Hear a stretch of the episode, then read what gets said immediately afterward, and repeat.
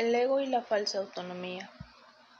Es razonable preguntarse cómo pudo la mente haber inventado al ego. De hecho, esa es la mejor pregunta que puedes hacerte. Sin embargo, no tiene objeto dar una respuesta en función del pasado, porque del pasado no importa. Y la historia no existiría si los mismos errores no siguiesen repitiéndose en el presente. El pensamiento abstracto es pertinente al conocimiento, porque el conocimiento es algo completamente impersonal, y para entenderlo no se necesita ningún ejemplo. La percepción, por otra parte, es simplemente específica y por lo tanto concreta. Todo el mundo inventa un ego o un yo para sí mismo, el cual está sujeto a enormes variaciones debido a su inestabilidad. También inventa un ego para cada persona a la que se percibe, el cual es igualmente variable. Su interacción es un proceso que los altera a ambos porque no fueron creados por el inalterable o mediante él. Es importante darse cuenta de esta alteración ocurre con igual facilidad tanto si la interacción tiene lugar en la mente como si entraña proximidad física. Pensar acerca de otro ego es tan eficaz en el proceso de cambiar la percepción relativa como lo es la interacción física. No puede haber mejor ejemplo que este de que el ego es solamente una idea y no un hecho. Tu propio estado mental es un buen ejemplo de cómo fue inventado el ego. Cuando repudiaste al conocimiento fue como si jamás lo hubieses tenido. Esto es tan evidente que basta con que lo reconozcas para constatar que eso es lo que en realidad ocurre. Y si eso ocurre en el presente, ¿por qué habría de sorprenderte que hubiese ocurrido en el pasado? Asombrarnos ante lo inusual es una reacción comprensible, pero asombrarnos ante algo que ocurre con tanta frecuencia no lo es en absoluto.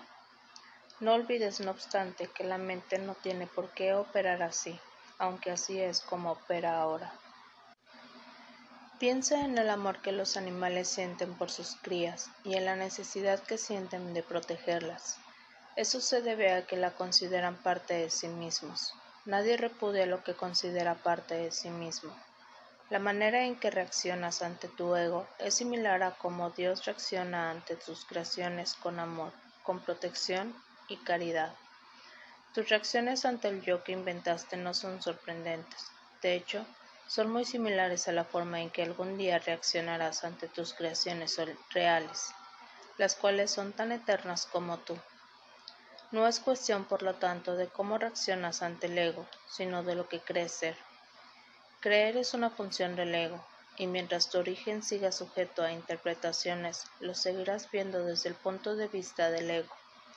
Cuando el aprendizaje deje de ser necesario, simplemente conocerás a Dios. La creencia de que hay otra forma de percibir es la idea más sublime de que es capaz del pensamiento del ego. Ello se debe a que dicha idea reconoce, aunque sea mínimamente, que el ego no es un ser.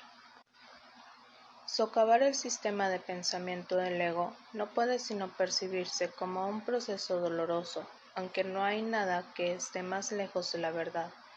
Los bebés gritan de rabia cuando se les quita un cuchillo o unas tijeras, a pesar de que, si no se hiciese, podrían lastimarse. En este sentido todavía eres un bebé. No tienes una idea clara de lo que es el verdadero instinto de conservación y probablemente decidirás que necesitas precisamente lo que más daño te haría. Sin embargo, tanto si lo reconoces ahora como si no, has acordado cooperar en el empeño por llegar a ser inofensivo y servicial, atributos estos que son necesarios e inseparables. Incluso las actitudes que tienes en ese respecto son necesariamente conflictivas, puesto que todas las actitudes están basadas en el ego. Esto, sin embargo, no perdurará. Ten paciencia mientras tanto, y recuerda que el desenlace es tan seguro como Dios. Aquellos que tienen una sensación real y duradera de abundancia pueden ser verdaderamente caritativos. Esto resulta obvio cuando consideras lo que realmente quiere decir ser caritativo. Para el ego, dar cualquier cosa significa tener que privarse de ella. Cuando asocias el acto de dar con el sacrificio, das solamente porque crees que de alguna forma vas a obtener algo mejor, y puedes por lo tanto prescindir de la cosa que das. Dar para obtener es una ley ineludible del ego, que siempre se evalúa a sí mismo en función de otros egos. Por lo tanto, está siempre obsesionado con la idea de la escasez, que es la creencia que le dio origen. Su percepción de otros egos como entes reales no es más que un intento de convencerse a sí mismo de que él es real. El amor propio desde el punto de vista del ego no significa otra cosa que el ego se ha engañado a sí mismo creyendo que es real, y por lo tanto está temporalmente menos inclinado a saquear. Ese amor propio es siempre vulnerable a la tensión, término este que se refiere a cualquier cosa que él perciba como una amenaza a su existencia. El ego vive literalmente a base de comparaciones. La igualdad es algo que está más allá de lo que puede entender, y por lo tanto le es imposible ser caritativo. Lo que el ego da nunca emana de una sensación de abundancia, porque él fue engendrado precisamente como un sustituto a ésta. Por eso es por lo que el concepto de obtener surgió en su sistema de pensamiento. Los apetitos son más mecanismos para obtener que representan la necesidad del ego de ratificarse a sí mismo. Esto es cierto tanto en el caso de los apetitos corporales como en el de las llamadas necesidades más elevadas del ego. El origen de los apetitos corporales no es físico. El ego considera al cuerpo como su hogar y trata de satisfacerse a sí mismo a través de él, pero la idea de que eso es posible es una decisión de la mente, que está completamente confundida acerca de lo que realmente es posible. El ego cree que tiene que valerse por sí mismo para todo, lo cual no es más que otra forma de describir cómo cree que él mismo se originó. Es este un estado de tanto temor que lo único que puede hacer es dirigirse a otros egos y tratar de unirse a ellos en un débil intento de identificarse con ellos o atacarlos en una demostración igualmente débil de fuerzas. No es libre, no obstante, de poner en tela de juicio la premisa que da lugar a todo eso, pues es la premisa de su base. El ego es la creencia de la mente según la cual tiene que valerse completamente por sí misma. Los incesantes esfuerzos del ego por ganar el reconocimiento del espíritu y establecer así su propia existencia son inútiles. El espíritu en su conocimiento no es consciente del ego, no lo ataca, simplemente no lo puede concebir en absoluto. Aunque se percata del espíritu, se percibe a sí mismo rechazado por algo más grande que él. Por eso es por lo que el amor propio, tal como el ego lo concibe, no puede por menos que ser ilusorio. Las creaciones de Dios no crean mitos, si bien el esfuerzo creativo se puede trocar en mitología. Esto puede suceder, sin embargo, solo bajo una condición. Lo que fabrica deja de ser creativo. Los mitos pertenecen exclusivamente al ámbito de la percepción, y las formas que adoptan son tan ambiguas y su naturaleza está tan marcada por la dicotomía entre el bien y el mal que ni siquiera el más benévolo de ellos está exento de connotaciones aterradoras. Los mitos y la magia están íntimamente relacionados, ya que los mitos generalmente tienen que ver con el origen del ego y la magia con los poderes que el ego se atribuye a sí mismo. Los sistemas mitológicos incluyen por lo general alguna descripción de la creación y la conectan con su forma particular de magia.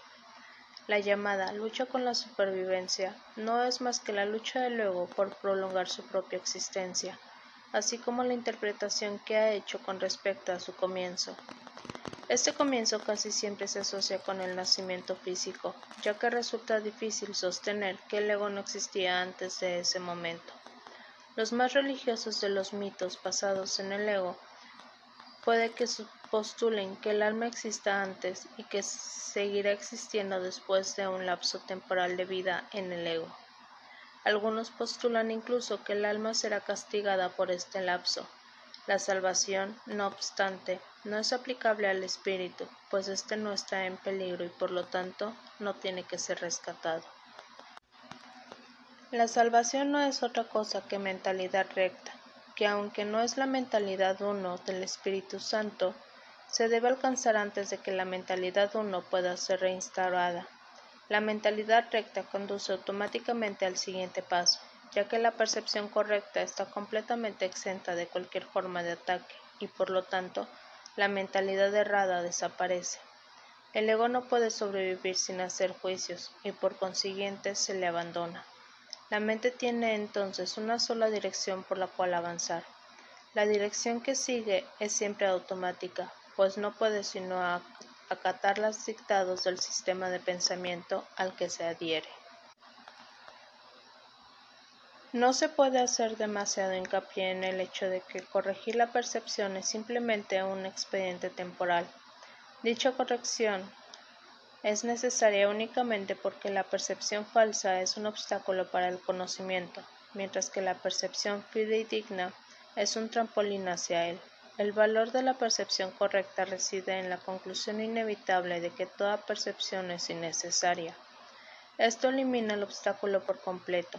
Te preguntarás cómo puede ser posible esto mientras parezca que vives en este mundo. Esa es una pregunta razonable. No obstante, tienes que asegurarte de que realmente la entiendas. ¿Quién es el tú que vive en este mundo? El espíritu es inmortal y la inmortalidad es un estado permanente. El espíritu es tan verdadero ahora como siempre lo fue, y lo será siempre, ya que no entraña cambios de ninguna clase. No es un continuo ni se puede extender tampoco comparándolo con un opuesto. El conocimiento nunca admite comparaciones. En eso estriba su diferencia principal con respecto a cualquier otra cosa que la mente pueda comprender.